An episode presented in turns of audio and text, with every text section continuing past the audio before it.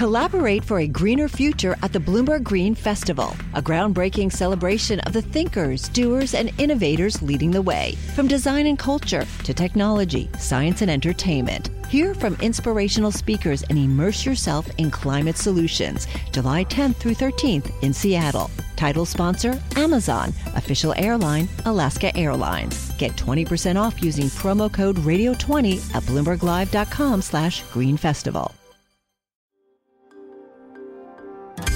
Le entregamos todo lo que necesita saber para comenzar el día. Esto es Bloomberg Daybreak para los que escuchan en América Latina y el resto del mundo.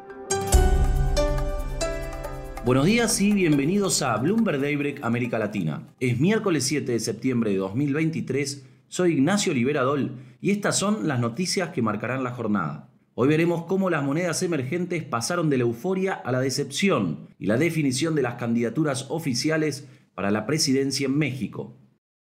Los futuros del Nasdaq caen luego de un informe de que China planea ampliar su prohibición del uso de iPhones a empresas y agencias estatales. La medida es un ajuste de cuentas entre Washington y Pekín en la fragmentación de la industria tecnológica.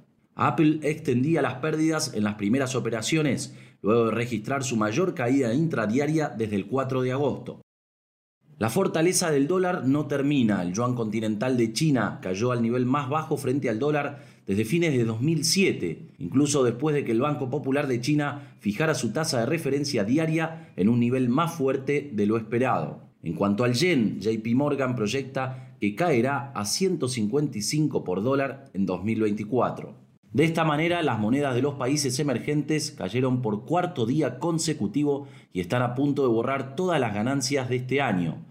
Una pérdida del 0,8% registrada esta semana hizo que el indicador MSCI de monedas de mercados emergentes registre un avance de solo 0,3% en 2023. El apetito por los activos más riesgosos se está resintiendo por la posibilidad de que la Reserva Federal mantenga las tasas de interés altas por más tiempo, los planes de China de ampliar la prohibición del uso de iPhone y los débiles datos de la economía alemana.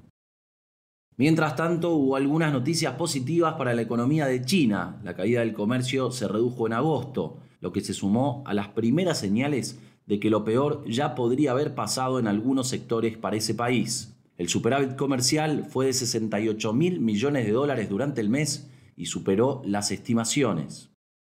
En Alemania la producción industrial cayó un 0,8% en julio, más de lo esperado en su tercera baja mensual. La debilidad de la industria afectará el crecimiento en el segundo semestre, dijo Bloomberg Economics.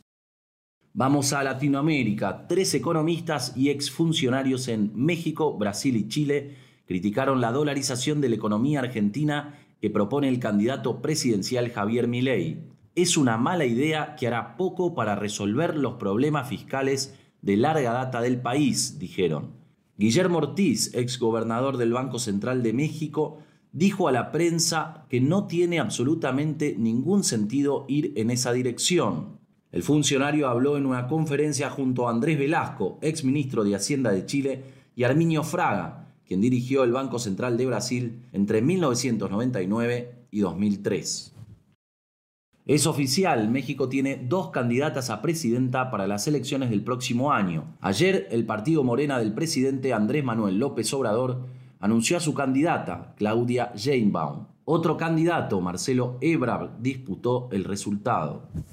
Andrea Navarro, periodista en la oficina de Bloomberg en Ciudad de México, nos cuenta los detalles. El partido del presidente Andrés Manuel López Obrador nombró a la anterior jefa de gobierno Claudia Sheinbaum como candidata para la presidencia en las elecciones del próximo año.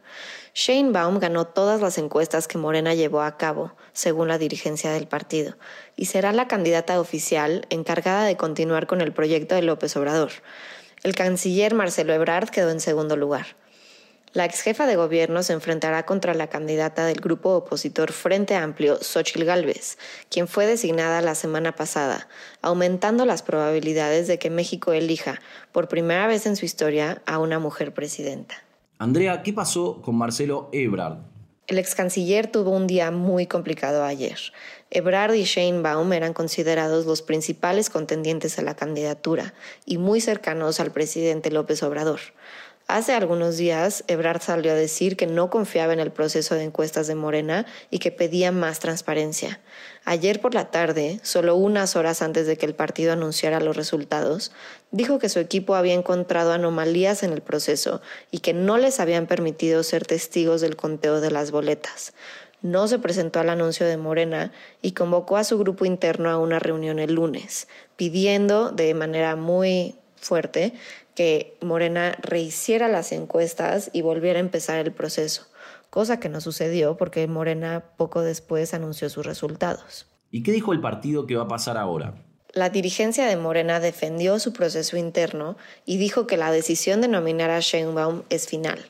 Ahora tendremos que esperar al lunes a ver qué decide hacer Ebrard. De romper con el partido, podría en teoría tener dos opciones ir con el partido de Movimiento Ciudadano, un partido chico pero que todavía no define candidato y que podría, en teoría, abrirle la puerta al ex canciller, o podría también ser candidato independiente, reuniendo un número de firmas para registrarse. Una tercera opción, pero que es de las menos probables, sería despedirse de su sueño de ser presidente y quedarse con un puesto en el gobierno de Sheinbaum si es que llegara a ganar. Pero qué va a pasar no sabemos todavía, nos, tendremos que esperar hasta el lunes.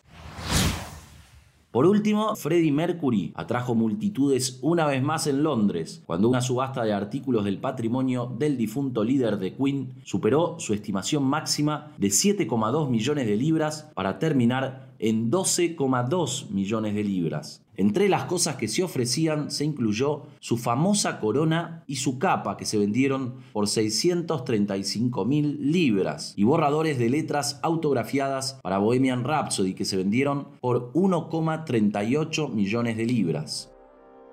Eso es todo por hoy, soy Ignacio Liberadol, gracias por escucharnos. Para conocer todas las noticias que necesita para comenzar el día, revise Daybreak en la app Bloomberg Professional, donde puede personalizar las noticias que desee recibir. También puede suscribirse a la versión solo audio en Spotify, Apple Podcasts o la plataforma de su preferencia. Eso es todo por hoy. Escuche de lunes a viernes Bloomberg Daybreak.